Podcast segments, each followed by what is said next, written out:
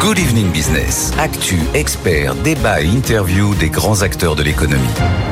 Et une autre entreprise du CAC 40 qui publiait ce matin, c'est Safran, l'équipementier aéronautique est propulsé par la reprise du trafic aérien et relève même ses perspectives annuelles. Pour en parler, nous sommes avec son directeur général. Bonjour Olivier Andriès. Bonsoir. Merci d'être là. Le résultat opérationnel courant ajusté de Safran euh, progresse de 33% au premier semestre euh, grâce à la nette reprise des vols, euh, dont vous bah, tirez profit, hein, notamment grâce à vos services d'après-vente, mais qui sont quand même très rentables. Oui, alors le trafic aérien a retrouvé, ça c'est une très très bonne nouvelle, le trafic aérien a retrouvé son niveau d'avant la crise, d'avant 2019, en tout cas pour le trafic domestique, qui est celui des avions qui est servi par les avions moyens courriers. Sur le trafic long courrier, on n'est pas encore tout à fait au niveau de 2019, mais on s'en rapproche. Et ça, c'est dans toutes les zones géographiques du monde à l'exception de l'Asie-Pacifique. Mais toutes les zones géographiques sont revenues là.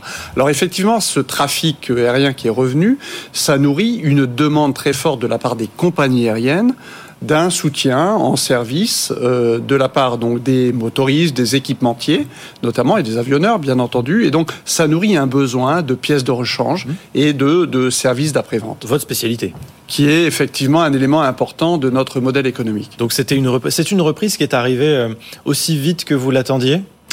On s'attendait en fait à ce que l'année 2023 retrouve le niveau de 2019. Et la bonne surprise, c'est que ce niveau de 2019 en fait a été retrouvé au premier trimestre hmm. de l'année. Donc quelque part trois à six mois plus tôt que ce qu'on imaginait. Donc très bonne nouvelle pour votre secteur, Olivier Andriès. On a suivi euh, aussi ces dernières semaines, c'est vrai, l'annonce de nombreuses nouvelles commandes d'appareils.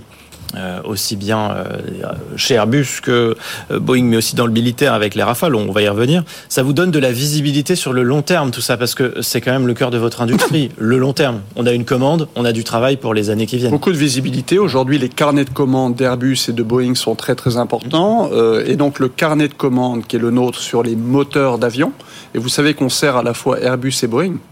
Euh, donc quand Airbus gagne des campagnes, ben, quelque part, on est, euh, on peut être derrière, pas tout le temps, parce qu'il y a deux motoristes sur les A320 d'Airbus. Et lorsque Boeing gagne une campagne sur le 737 MAX, en fait, nous faisons le moteur du 737 MAX. Donc, on, est euh, quelque part un peu des deux côtés.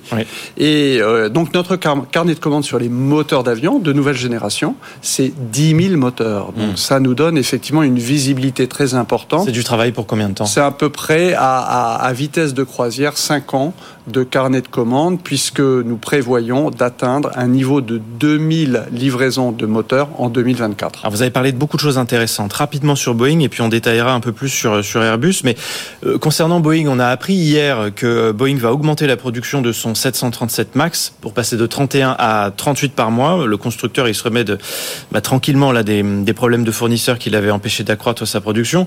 Ça, c'est une bonne nouvelle pour vous, parce que le 737 MAX, vous êtes aussi présent dessus. Hein. C'est une très très bonne nouvelle pour nous, et donc nous sommes évidemment en liaison avec Boeing pour suivre cette montée en cadence, mais Boeing a même annoncé qu'il allait monter jusqu'à cadence 50 à l'horizon 2025. 50 737 MAX qui seront produits mmh. tous les mois.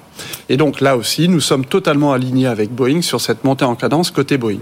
Nous sommes également alignés avec Airbus sur la montée en cadence d'Airbus. Oui, alors Airbus, justement, parce que vous faites les moteurs de la 320 Neo, c'est à peu près, euh, ça prend 60% des parts de marché face à votre concurrent Pratt Whitney qui, qui équipe le même appareil, appareil hein, mais qui connaît en ce moment quelques petits soucis euh, sur, sur son moteur qui doit être inspecté. Alors, ce qui ne plaît pas aux, ce qui ne plaît pas aux compagnies, forcément, puisque ça, ça les immobilise. Est-ce que vous allez, vous, profiter euh, de difficultés de votre concurrent en ce moment pour peut-être gagner encore un peu plus de parts de marché Alors d'abord, on ne se réjouit pas des difficultés de notre concurrent. Vous savez, on a 60% de parts de marché chez Airbus. On est très satisfait d'avoir 60% de parts de marché. On n'est pas dans une quête éperdue euh, de parts de marché supplémentaires. Bon, maintenant, euh, c'est vrai que ça crée une difficulté du côté de notre concurrent. Je pense que ça ne change pas euh, grand-chose sur l'année 2023 parce que de toute façon, euh, les, les, plannings de livraison des avions avec les clients sont déjà euh, figés. Et donc les clients de Pratt et Whitney et nos clients ne sont pas euh, les mêmes. En revanche, ça peut éventuellement avoir un impact sur les, la répartition des livraisons en 2024 et 2025. ça reste à voir. À ce moment-là, si on fait appel davantage à vous, est-ce que vous serez prêt à, euh, à répondre à cette demande? Alors nous, on a, on a déjà un accord avec Airbus sur les livraisons 2023 et sur les livraisons 2024. Si Airbus venait à nous demander de faire un effort supplémentaire en 2024 pour éventuellement pallier au risque que vous évoquez, on, regarderait avec attention et on ferait tout notre possible pour les satisfaire, puisque Airbus est euh, un de nos deux grands clients. On a un secteur aérien qui a été touché bien sûr par euh, toute cette crise euh, sanitaire avec euh, des nombreux retards euh, qui ont été constatés, hein, notamment l'année dernière avec Safran qui n'arrivait pas à suivre la cadence, notamment chez, chez Airbus, certains avions qui attendaient des moteurs. Est-ce que cette phase elle est terminée aujourd'hui? Alors ce que vous évoquez, ça a duré deux mois au cours de, de, l'été 2022 où effectivement Airbus a évoqué qu'il attendait les moteurs. Donc depuis le mois de septembre 2022, ce n'est plus le cas. Et aujourd'hui, ce n'est plus le cas. Et donc, je peux vous dire que sur l'année 2023, ça ne sera pas le cas. On est aujourd'hui dans une phase de montée en cadence très forte sur les moteurs d'avion.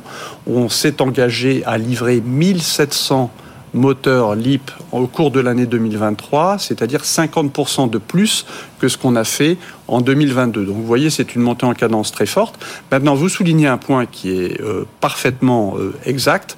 On est passé en très peu de temps d'une crise sans précédent de la demande, avec un effondrement du trafic aérien et donc un effondrement de la demande dans le domaine de l'aéronautique civile en 2020, à ce que l'on vit aujourd'hui où la demande est revenue, elle est revenue très très fort, mais nous avons une crise de l'offre avec effectivement une chaîne d'approvisionnement, une chaîne de fournisseurs qui a été déstabilisée à la fois par la crise Covid, mais également par ce qui s'est passé euh, en, demi, en février 2022 avec l'invasion de l'Ukraine. Donc tout ça crée une situation où effectivement encore aujourd'hui, l'ensemble du secteur est confronté à une crise de l'offre mm. et donc euh, des, des, difficultés de la part de nos fournisseurs de livrer leurs pièces, leurs matières premières, etc vous parliez de la guerre en Ukraine, Olivier Andrés, directeur général euh, de Safran. Euh, il y a là-dessus euh, aussi quelque chose qui, qui, va vous, qui vous intéresse, j'en suis sûr, c'est les, les, confirmations de commandes Rafale. Dans le militaire, on voit qu'on investit davantage dans le monde entier dans la défense. là aussi, il va falloir derrière délivrer, assurer. Enfin, les carnets de commandes, ils sont, ils sont comment? Ils sont pleins?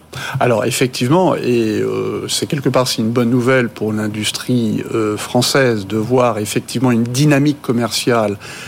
très forte mmh. sur le Rafale.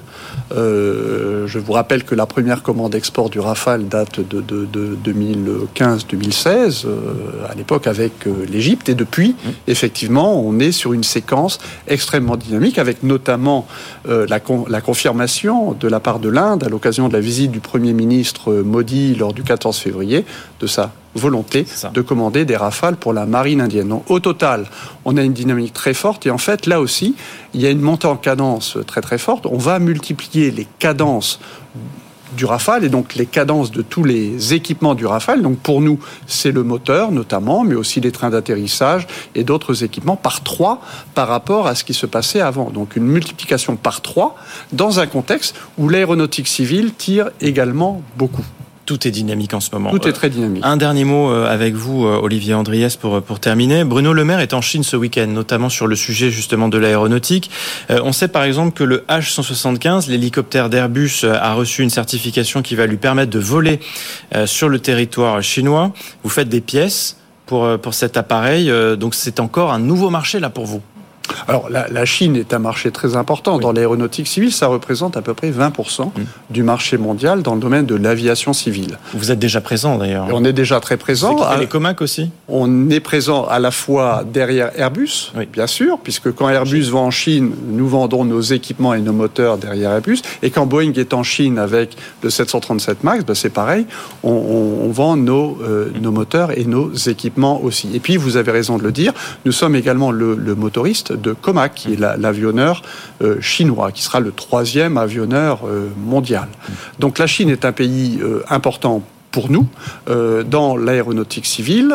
et, d'ailleurs, on a beaucoup d'activités de, de maintenance et de réparation de nos moteurs et de nos équipements en Chine pour servir nos clients chinois.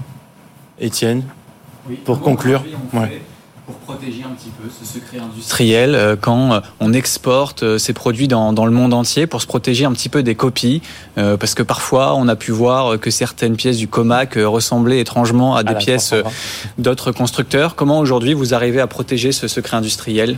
Alors nous, on a une ligne de conduite très très claire, c'est-à-dire qu'on ne fait pas de transfert de technologies sensibles, notamment vis à -vis de la Chine. Donc on, peut accepter de faire des transferts de technologie avec certains pays, lorsqu'il y a d'ailleurs aussi des accords d'État à État. Mais donc nous avons une politique très claire vis-à-vis de la Chine de ne pas transférer la technologie. Euh, quand vous parlez de, pièces copiées, vous savez, copier une pièce, c'est pas suffisant. Et notamment dans les domaines qui sont les nôtres, euh, celui des moteurs, celui des équipements, la science, elle vient des matériaux. C'est la science des matériaux. Donc c'est l'invisible. C'est pas tout de copier la géométrie d'une pièce. Ce qui est important pour nos équipements qui sont critiques pour un avion, c'est euh, les, tenues mécaniques des pièces et également dans la durée. Euh, la durée de vie des pièces. Et ça, c'est la science des matériaux, qui est une science que l'on accumule avec des dizaines, des dizaines d'années d'expérience. Merci beaucoup Olivier Andriès d'être venu nous voir sur BFM Business ce soir, directeur général de Safran. Merci à vous.